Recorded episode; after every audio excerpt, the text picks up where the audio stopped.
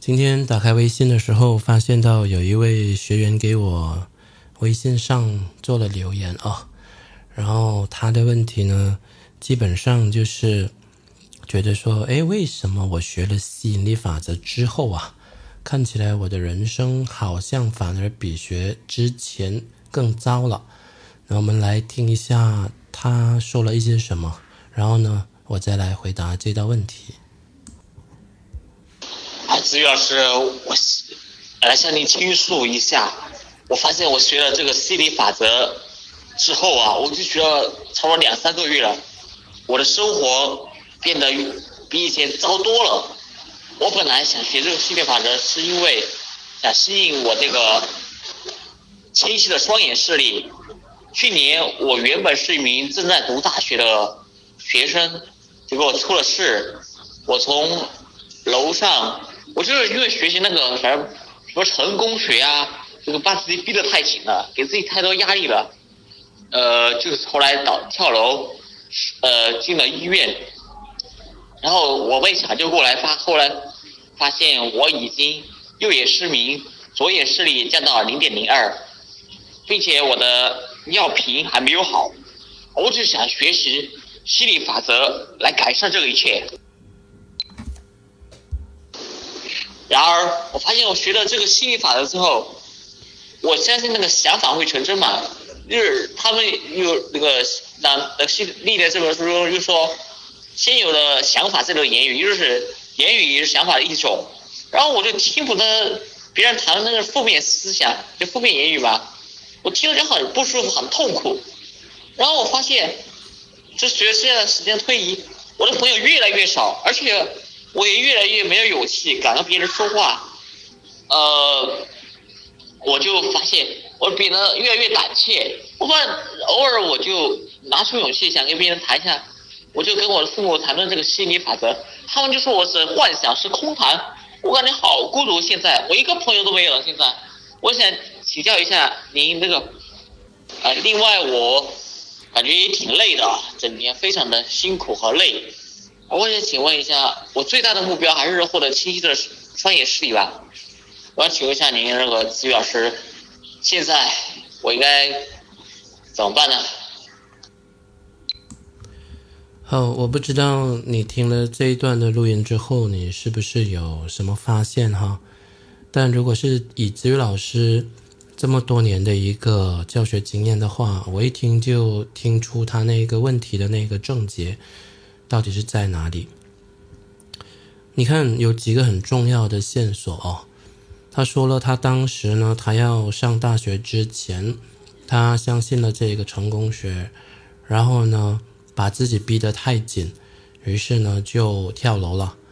那这个过程的细节，虽然我也不是很清楚，但是，呃，可以确定的一点呢，就是他。是太过用力了，他有一种太过用力的性格，然后他的视力急剧下降。那一个人视力急剧下降，从能量的角度来讲啊，假设没有其他的外因的话，那通常呢是意味着说，一个人对他的未来感觉到很没有安全感，他看不清他的未来，但又急于要看清。然后在这样子的一种能量对撞的状态底下呢？一个人的这个视力呢，就会急剧下降，也就是说，这种下降的速度呢，它会比正常的那种呃读书太多啊，眼眼睛过度疲劳呢，那个速度会更夸张的。哦，也就是说，正常情况我们呃一天里面看字看书太多的话，我们眼睛会疲倦，视力是会模糊，这是正常。但如果视力急剧下降，那个速度跟那个幅度太过夸张的时候，它其实就是一个能量层面的问题，哦，也就是他看不清他的未来，但他又急于看清，然后他很没有安全感，然后他很用力，所以呢，呃，我们这边有两个很重要的线索，第一个线索呢是，他学了心理啊，他学了成功学之后，他把自己逼到跳楼，那第二个呢是，他。给予要看清他的未来，然后呢，他的视力急剧下降。接下来有第三个很重要的线索哦，你看这三个线索都指向同一个方向，所以呢，我对我整个推论呢就变得非常的有把握。第三个线索呢是他学了吸引力法则之后，他觉得，呃，不是讲说这个言语也是思想的一种吗？那为了不要被别人的负面想法渗透呢，他就一遇到有人讲一些稍微负面消极的想法，就变得非常的抵触，非常的抗拒，他就会。呃，远离他们，然后呢，远离到什么程度呢？远离到，呃，他的这个朋友现在呢都已经没剩下几个了。好，那第四个线索是什么呢？就是他学了心理法则，他觉得这一个是他现在所相信的，他觉得这个东西很好，然后呢，他很希望呢能够影响他的这个父母呢也来听，也来信，所以呢。他就跟他父母讲了，然后他父母就觉得说，啊，你这样子是这个天方夜谭嘛，你就是你自己空想出来的。这四个都是看起来哦，好像微不足道的线索，但如果你懂得听，你就能够听出，其实这四个线索都有同样的一个指向性，就是他是一个活得很用力的人，而也正因为这样用力呢。所以他的视力才会急剧的下降。我们先来反过来看一下，如果一个人他学了吸引力法则，他真的有吃透吸引力法则的精髓啊，主要呢就是说要放任啊，要放任，要放松的话，呃，那一个人的行为会是什么样子的？我这边做一个对比，比如说，呃。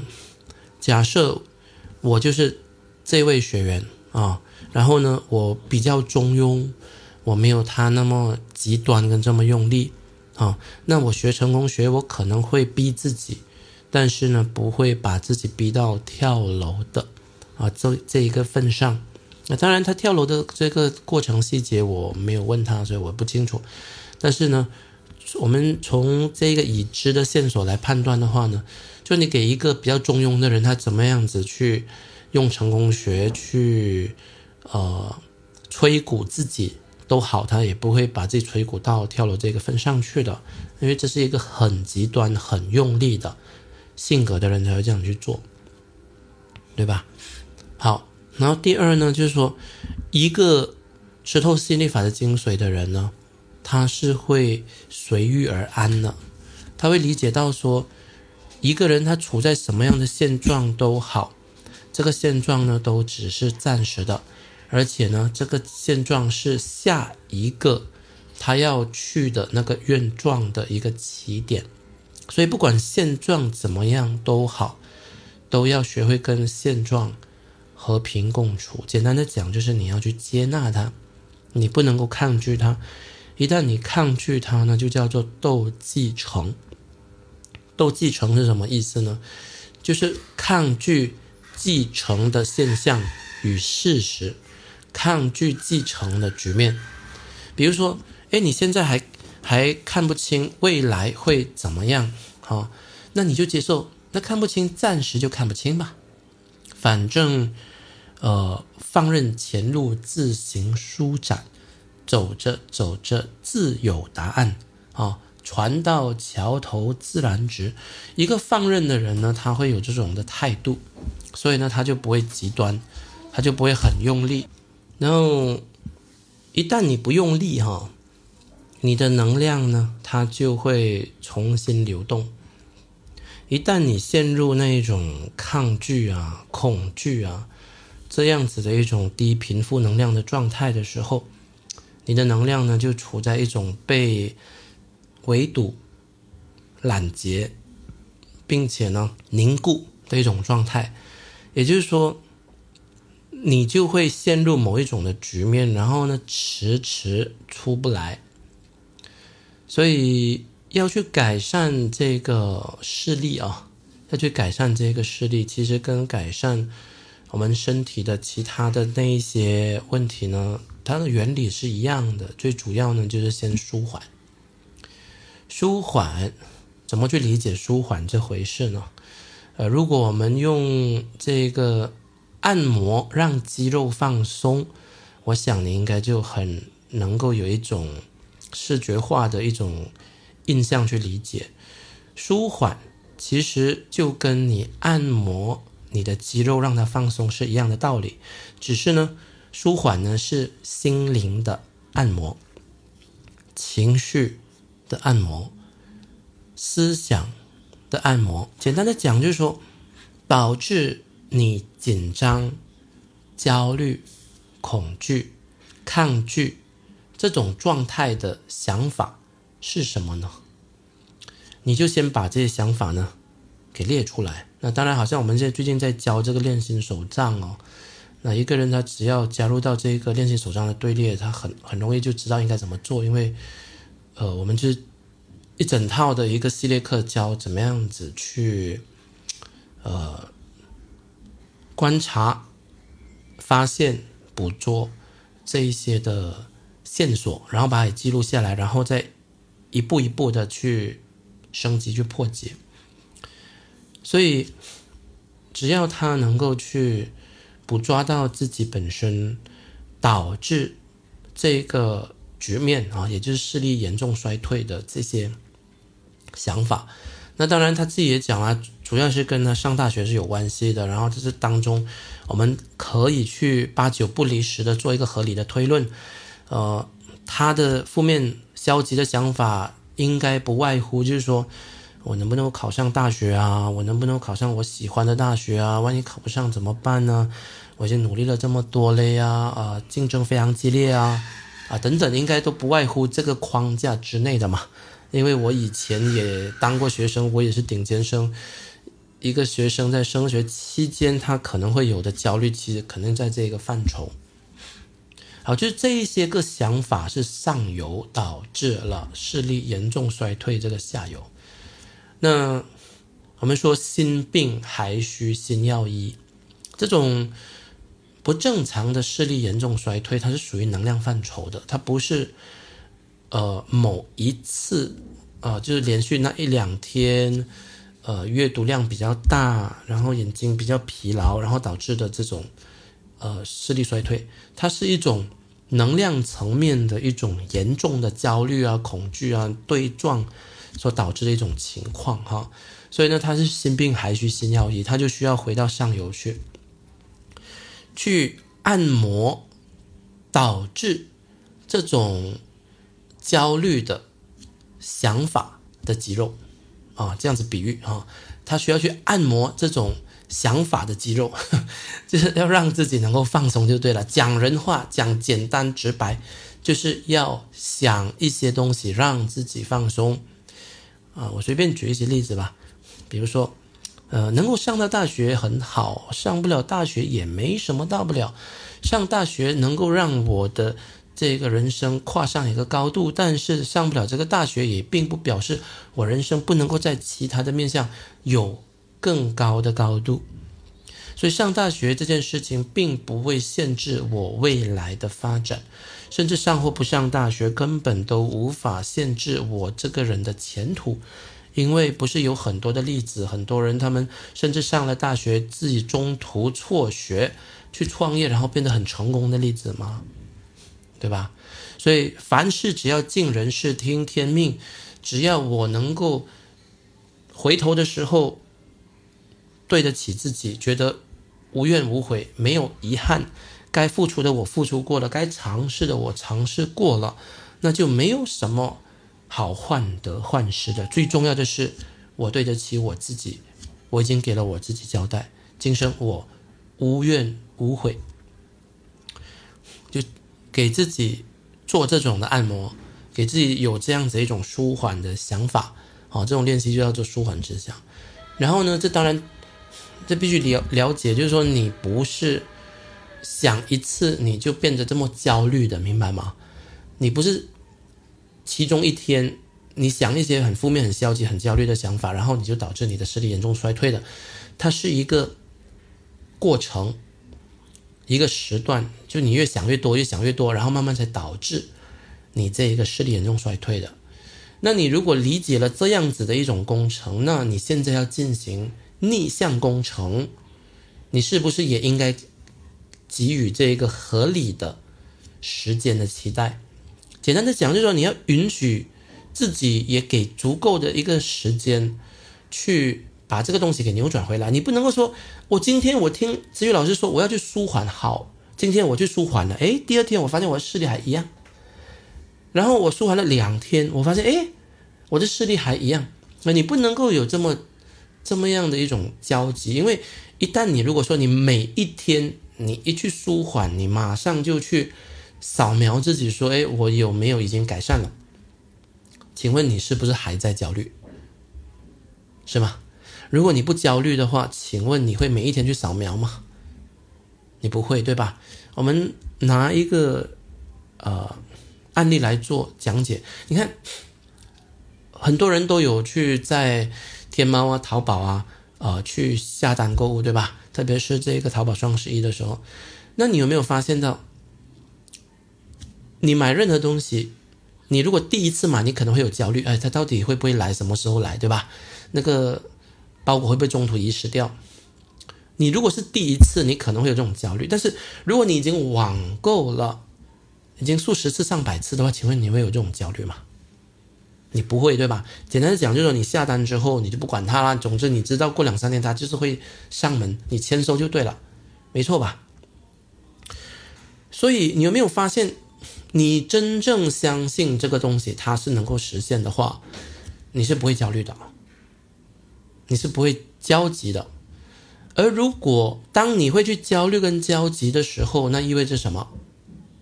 哎，你对这个东西你特别的看重，你特别的在乎，然后呢，你在乎跟你看重到你已经耿耿于怀、患得患失，你就变得很紧张，所以。你平时你网购，我相信你都不会特别的焦虑。但是假设说，现在你网购某一样东西，你觉得那个东西你急着要啊，一刻都不能等。哎，你平时网购都不会焦虑的，偏偏这一次你焦虑了，有没有发现到？所以同样道理的，就是说要去扭转这个视力的衰退，原理其实也很简单。原理是简单的，但我并没有说做到是容易的哦。因为很多东西是道理你懂啊，都很简单你懂，但是你去做到呢不容易，不容易是为什么？因为你要去违反你的惯性哦，特别是比如说这位学员他是一个习惯了这么用力跟这么极端的人，所以他就会变成怎么样？就是什么东西到他的手上都搞砸掉。你看，嗯。学习力法则，真正的有知道它的精髓的话呢，是知道说就是要去放任，好，那放松跟放任很接近哦，所以如果你放任这个字眼你不太理解的话，你就用放松这个字眼去代替，哦，就你比较能够去接近这个字眼的意思了。好，一个人学了吸引力法则，他其实真正的状态，他应该是能够放任的，他能够变得比较放松的。呃，那一个人他如果是放任的话，他听到人家讲一些负面消极的东西，他的反应会是什么样？你知道吗？就是说，哎，对负面消极的东西呢，我不感兴趣，因为我知道聚焦负面会吸引更多的负面，对吧？啊，所以呢，我不感兴趣，我不共振，我不参与。但是呢，一个放任的人，他就不会。我们讲说反应过激到哇，一听到有什么负面消极的言语，整个人避之唯恐不及，好像遇到瘟疫一样，好像说我只要再听多几句，我整个人就马上会被他拉低。一旦一个人他反应过激到这个程度，就表示什么？他太用力了，他太极端了，就是他失去了这种的平常心。没错吧？还有再来一个，你学了吸引力法则，你觉得这个东西很好，那你觉得很好，你就自己去实践呢，对吧？去用啊。然后父母有他们自己的整个思想的信念系统，他们有他们所相信跟不相信的，对吧？那如果他们是敞开、愿意接受并且主动询问你来了解的话，你固然你当然是可以跟他讲。但如果说现在他们根本都没有说他们想要去理解这个东西，他们也有他们自己一套的人生哲学，你莫名其妙的跑去把你认为对的那一套想法去塞给他，希望他能够接受跟相信，请问这是不是很用力的活法？没错吧？所以我们来参考一下，呃，假如子宇老师是他，哦，我在碰到这些情况。我的反应跟他大概有什么地方不一样？第一个，呃，我就算相信成功学，要不断的去吹鼓自己都好，我也不会把自己吹鼓到要去跳楼这么极端哈。那其次呢，就是呃，当我相信吸引力法则之后，我就会接受，呃，我的现状是我的下一个愿状的起点。不管我下一站要去哪里，我都一定要从我脚下这一站开始的，对吧？既然我是一定脱离不了我的现状的，暂时哦，一时半会儿哦，一时半会儿你是脱离不了现状的，你就要跟你的现状和平共处啊！你就不要抗拒啊，你就不要太急于去非得要看清，呃，未来会怎么样啊？为什么呢？因为。你只要活好你的当下，你的未来是自我照顾的，放任前路自行舒展，走着走着自有答案，啊，你会有这种态度，对吧？所以如果是自由老师的话，态度是这样子的，就是说未来会怎么样，我不用去想太多，我把今天给活好来，我只要今天我的能量是对的，那我的明天它肯定差不了哪里去。只要今天我再把我的能量提升一点点，我的明天就会更好。好，所以第二点在想法上是这样子的。第三点，呃，如果我听到有些人讲负面消极的东西，我会怎么样呢？我会把我的注意力，我会把我的注意力转移开去。当然，如果当时我身边，呃，是允许。我现场离开不会导致一些什么现场尴尬氛围的话，我会很自然的借故离开。但我借故离开，并不是因为我害怕沾染到什么负面的想法，明白吗？不是害怕，哦，也不是抗拒到那个样子，而只是说，哦，呃，一群麻瓜啊，这麻瓜就指没有魔法师、没有魔法的人啊。就一群麻瓜开始在聊负面消极的东西了，我跟这个东西不共振，我还是去忙我自己的东西吧。换句话说，我离开是因为我要去做我的东西，而不是我对这个东西，而不而不是我听到这种负面消极的东西，我感到很抗拒，我感到很恐惧，我非得马上离开现场不可，否则我一刻也待不下去。好，但你可以听到那位学员他的态度是怎么样，一刻都待不下去，他很抗拒的，他也有一种恐惧的。所以最后呢，久而久之怎么样？就他的朋友就越来越少嘛。因为我们想啊，其实每个人都有偶尔消极、负面的时候的，对吧？即便自由老师偶尔也会啊，有一两句讲一些负面消息的不爽的时候发泄一下没有问题，对吧？但很快会回到正轨。所以就算是一个正面积极的人都好，他偶尔他可能也是会发几句牢骚。那你不要让自己变得过度敏感，一旦你敏感到那个程度的时候，那表示什么？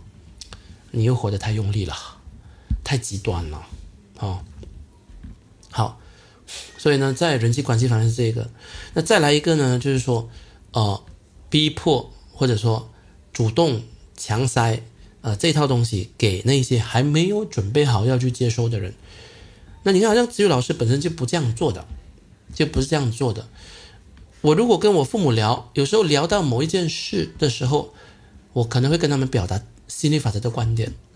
但是如果没有聊某一件事的时候，我不会给他们强塞必须这样想，或者说我认为这套是对的。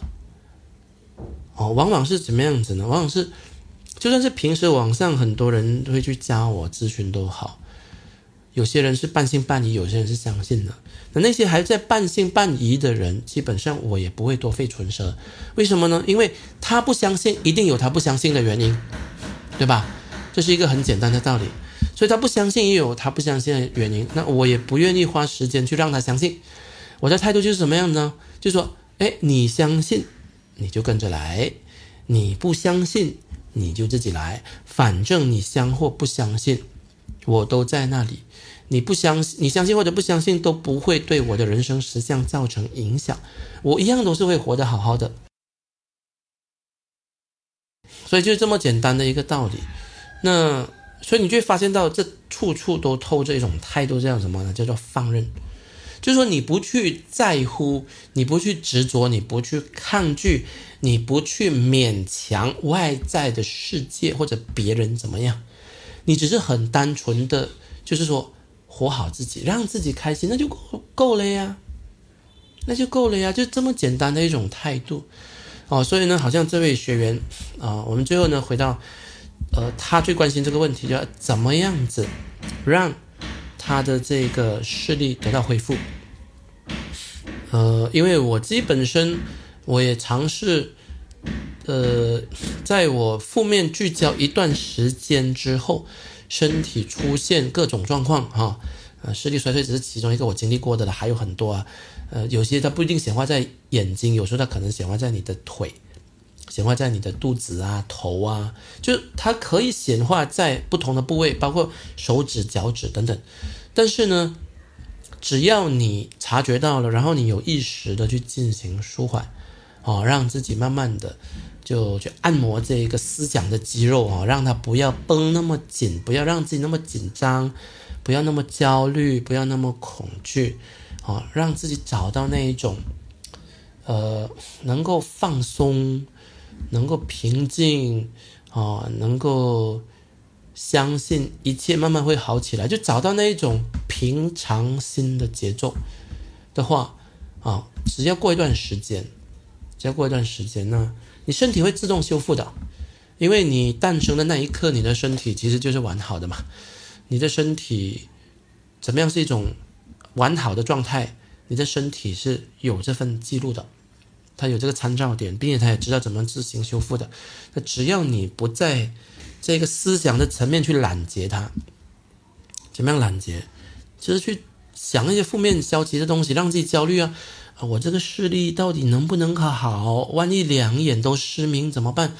万一永远都好不了了，那我还这么年轻，我下半辈子我要怎么活啊？我要怎么样找工作？怎么样子赚钱？我要怎么样子养家？我还有人愿意嫁给我吗？你这样子往这个方向去想，你会怎么样？越想越焦虑，越想越紧张，越想越紧绷，越想就越不放任，对吧？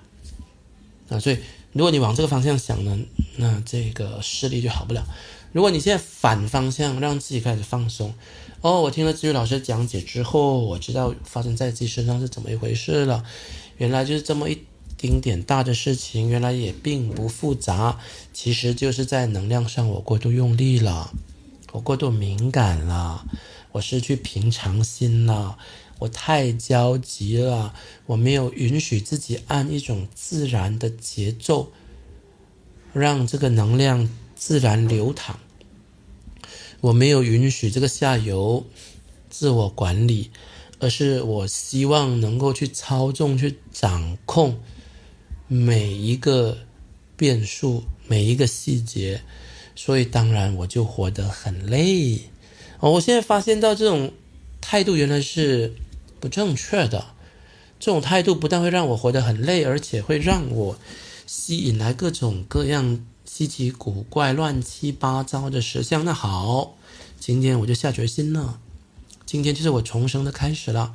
今天我就要让自己开始慢慢的放松了。我虽然未必会马上就做得很好，但是只要我每天愿意坚持走一步，一步一脚印的朝正确的方向慢慢走下去，我相信迟早就是能到的。我当初不正是因为太过着急要到下一站而导致在这一站就搞砸了吗？那现在我要去扭转这个局面，我更加要提醒自己不能够太焦急，慢慢来比较快。我要听子宇老师的。每当我开始晃荡，我开始紧张，我开始又不相信的时候，我可以重新挖出这个音频来听，听了之后。子宇老师的这个思想，子宇老师的这个声音就会渗透进我的意识，让我重新找到信心与力量。每次听子宇老师的这些音频，总是让我感觉特别舒缓，特别的有力量，而且充满希望。啊，我已经找到我生命中的一些方向、希望跟力量。我要做的就是保持。一颗平常心，不要太用力，不要太焦急，顺着我自己的自然节奏，慢慢走下去，一切就会自然而然的好起来。明天就会越来越好，这一切好起来，越来越好，都是注定的，不可避免。对，有没有感觉？如果你跟自己讲了这样子一番话之后，啊啊，你有没有感觉？你就有一种松了一口气的感觉？你有没有开始感觉到哇？你的你的颈部、你的肩膀、你的小腹那些紧绷的肌肉也开始怎么样放松了下来？这就是。舒缓之想，这就是给你自己的思想肌肉按按摩。好，呃，这些其实呢，在我们的这个初级四件套的授课一零一里面是有教到这个舒缓之想的啊。那近期的这一个练习手账也会开始去去进入这个部分，所以如果你知道怎么做，就开始这样去做哈。那不然的话，加入。呃，环境加入这些课程，赵老师所教的，一步一步的去去进行，其实也也不会太难，啊，就这样子。所以呢，呃，我想给这位学员一个这样子的一个定心丸啊，给他一种正面的希望、憧憬跟期待。你的问题并不大，并不难，并不复杂。其实说穿了，说白了。只是在能量层面上跑错方向了，太用力了，太焦急了，失去平常心了。现在你要扭转，其实也很简单，它只是一个一百八十度的逆向工程。在方向上呢，只要你不去抗拒你的现状，把抗拒改成接纳，然后呢，不要去焦虑你的未来。而是相信你的未来一定会更好，然后从你的现状到你的愿状这个过程，保持一种愿意循序渐进的姿态，享受这个前进的过程，允许自己用一种自己的自然节奏去前行，不要用。成功学那一种吹鼓自己，总是想要更快、更快、更大、更大，永远觉得现在不够好，永远一直想着要去突破什么下一个目标啦，做下一个超人这样的东西哦。你这样就不接纳自己了，你就不接纳你的现状了啊。所以呢，允许自己用自己的节奏来生活，可以吗？允许自己用自己的节奏来前行，可以吗？允许自己用自己的节奏，就意味着说。有时候你累了，你不想要走，你可以停下来，甚至有时候你可以允许自己也倒退几步，来感受一下，允许自己不是任何时候都是前进的，允许自己是偶尔能够停顿、放慢，甚至是倒退的，接受这完全都是生命中的一部分经历，而且没有什么不好，没有什么不可以。接受一切的一切，接受自己，接受这一个过程。当你能够这样子做到的时候，你就是能够安住当下。你觉得当下够好了？我固然有下一站我要去的地方，但是当下是够好的。我就享受从这一站到下一站沿途的风光吧。然后呢，我也不急，我也不赶，反正。人生永远都有下一站，OK，好，那今天呢这堂课呢就到此结束。我们祝愿这位学员呢早日康复，拜拜。